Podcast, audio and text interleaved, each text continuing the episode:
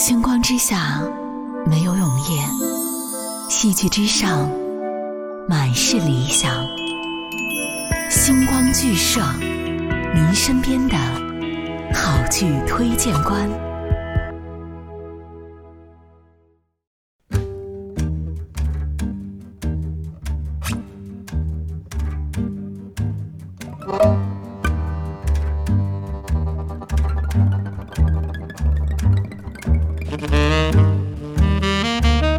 您现在收听到的是 New Radio 星光剧社播客节目。我们每周都会为大家推荐一部经典戏剧剧作，如果你感兴趣的话，一定要锁定我们的更新哦。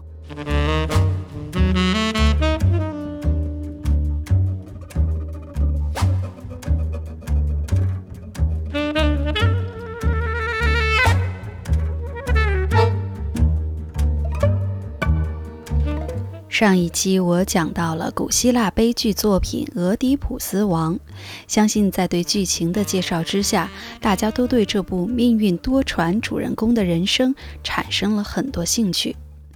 如果您还没有收听上一期的节目，建议先听完之后再回来哦。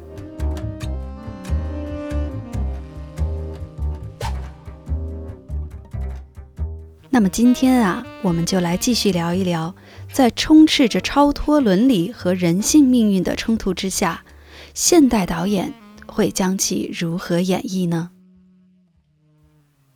在一九六七年，导演帕索里尼将《俄狄浦斯王》拍成了电影，该片一举拿下了第三十二届威尼斯国际电影节金狮奖的提名。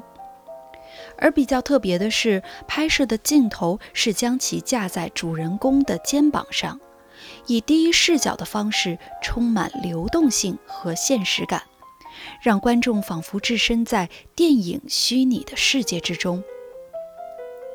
通过第一人称的视角和对象有一个真切的交流，导演想通过不同的眼光，有意识地打破理性，说出非理性的俄狄浦斯王。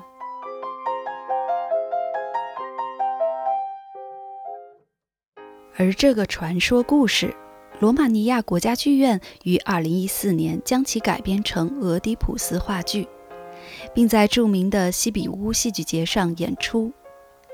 一经上演，就受到了广泛的赞誉。大家如果感兴趣的话，我可以推荐你们去了解一下。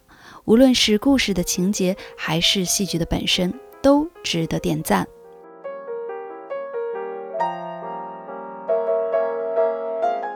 还有值得一提的是，立陶宛 OKT 剧场版是 Alska Krasnov 创办，又称 Alska 剧团。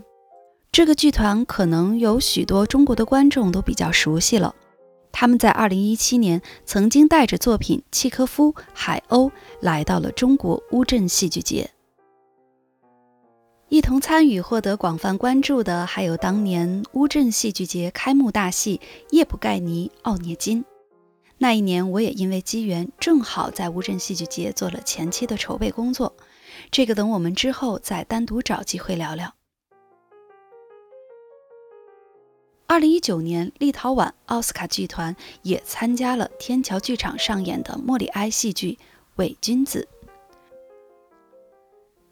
而在先后陆续推出的版本有二零一三年李六乙导演的版本。剧中，姚鲁、江山分别饰演了俄狄浦斯王和王后伊奥卡斯特。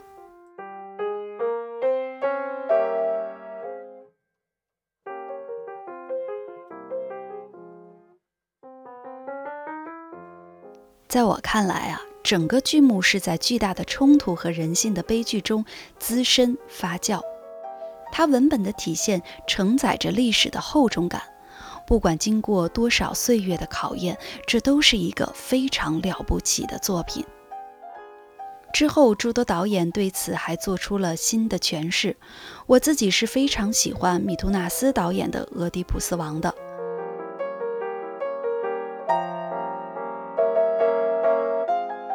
米图纳斯是立陶宛国宝级的导演。由他执导的这部《俄狄浦斯王》，无疑是俄语戏剧界最不能忽视的作品之一。他对文本的再现音乐以及情节的刻画都深深感染着我。这部剧完成了希腊故事与东方元素、古代经典与现代戏剧的完美融合。这个版本在剧场里上演，音乐用阿卡贝拉的方式萦绕在空间中，完全打造出沉静静默的氛围之感。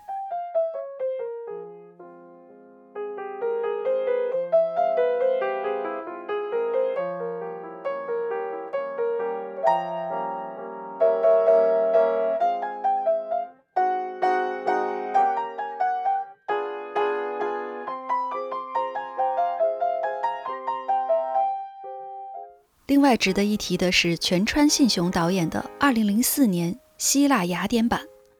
这个演出是在希腊雅典阿迪库斯音乐厅举行，整个露天半圆式舞台形成最原始的观影氛围。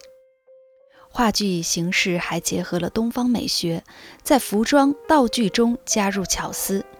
形成以文本为主题却截然不同的、充满东方沃土的现代表达方式。大家想想看啊，一个西方的故事传说加入了东方的元素来表达，将会呈现一种怎样的不寻常的表现呢？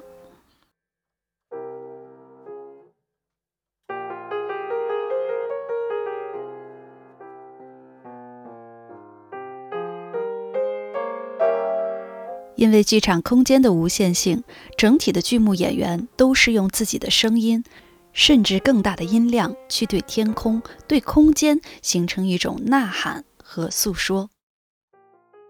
所以，通过不同导演的诠释，我们可以看到古希腊时期经典悲剧被其加入美学风再度呈现出来。不管是内容上还是形式上的巨大不同，我们都能感受到《俄狄浦斯王》带来的冲击力和感染力。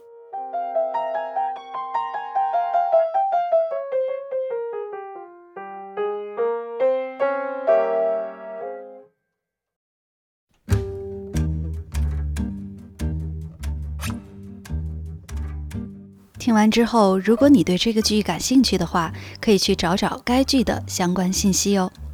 你也可以在未来 App 里找到我，可以和我探讨更多值得推荐的好剧。